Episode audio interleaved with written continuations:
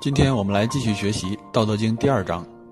上次我们讲了“天下皆知美之为美，斯恶已；皆知善之为善，斯不善已。”说完这两句后，老子用一连串的阴阳方面的具体表现，来为我们展开道的形象。故有无相生，难易相成，长短相较，高下相倾，音声相和，前后相随。六个排比。一气呵成。如果我们只是对字面意思进行理解，不就是简单的六组反义词吗？有无、难易、长短、高下、音声、前后，很容易理解啊。还是那句话，如果你不去深刻领悟，它就是简单的六个词而已。但是如果你读了整个《道德经》后，回过头来再看这六个词，其中蕴含的道理是极其深奥的。有无相生，我们在第一章就讲了有和无，所以呢，在这里我就不重复了。想了解的同志可以去听一下我讲的第一章。总结起来就是有之以为利，无之以为用。难易相成怎么理解呢？第六十三章讲到：图难于其易，为大于其细。天下难事必作于易，天下大事必作于细。字面意思很好理解，想做难的事情，先从简单的开始着手；想做大事，必须从细节处予以关注。做人做事不要眼高手低。其实我们党对选干部有一条很注重，就是要有基层工作经历，因为没有经历过这个历练，你去领导下面，很有可能就会根基不牢。比如你在单位里会发现这样的现象。没有过基层锻炼的人，制定政策的时候，会想当然的认为就应该这样或者那样。做过基层的人就知道，你的政策看似完美，实际根本执行不下去，因为下面的人有一堆办法对付你。所以说，简单的道理没搞懂，去做复杂的事情就会非常吃力。特别是初入职场的年轻人，我觉得这点对他们来说太重要了。别人觉得简单的、麻烦的事情。到你这儿千万不要推，把它当成一种历练的机会。简单的事情做好，做出成绩，一样会给你的工作表现加分。最近我听书的时候，有一句话让我觉得非常的震撼和有感触。这是引用的中世纪矿工的工作信条：“我等采石之人，当心怀大教堂之愿景。”我就不解释了，大家自己慢慢体会。我等采石之人。当心怀大教堂之愿景。接下来说说长短相较，长和短有啥说的呢？孔子讲：“三人行，必有我师。”每个人身上都有长处，值得我们学习。可是，在日常生活中，我们却更多看到的是别人的短处，不是这样吗？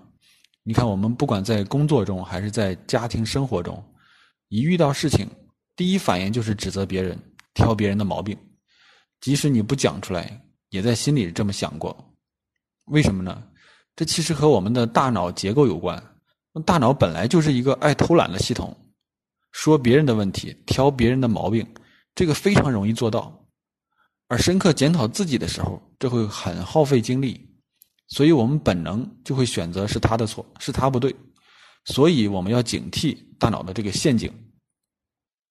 最近我看一本书，叫做《思辨与立场》。里面就提到什么是批判性思维，我们往往认为批判性思维是批判别人说的或者别人写的东西，不能轻易相信。其实我们都理解错了，真正的批判性思维其实是批判自己，不断批判自己的观点和认知，这才叫具备批判性思维。这也是颠覆了我以前的认知。我说了这么多，大家会说，这是你对长和短的理解吧？老子是这么认为的吗？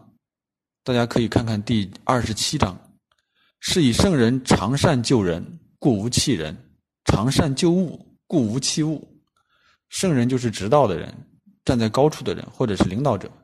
你看，在圣人眼里，就没有该放弃的人，没有不具备价值的东西。这不就是善于发现别人和事物的长处吗？所以，殊途同归。领悟这么多后，高度概括其实就是四个字：长短相较。这就是我们常说的先学会做加法，更要学会做减法。老子呢，把减法做得太极致了。这种语言的凝练和智慧的高度总结，不得不让人臣服啊。高下相倾，高下又有什么可恶的呢？这个就更加重要了。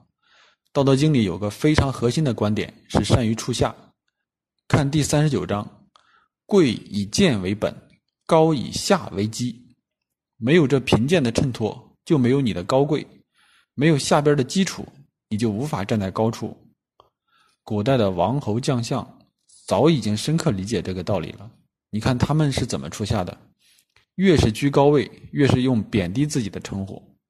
皇帝称自己为孤家寡人，很孤独；皇后娘娘称自己为哀家，很悲哀；大臣称自己为卑职，很卑微。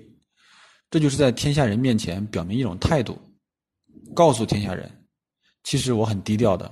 虽然坐享荣华富贵，但我还是和大家一样卑贱，因为有前车之鉴啊。炫得太过分，人民必然会造反。江山也就不保了。我们从一些字的写法上，也能悟出一些圣人善于出下的道理。你看皇帝的“皇”王字在下边吧，士大夫的“士”，一个人领导十个人，一在十的下边。我们说比大还要大的是什么？是太。那一点在大的下边，是不是处下？点儿跑到上边成了什么呢？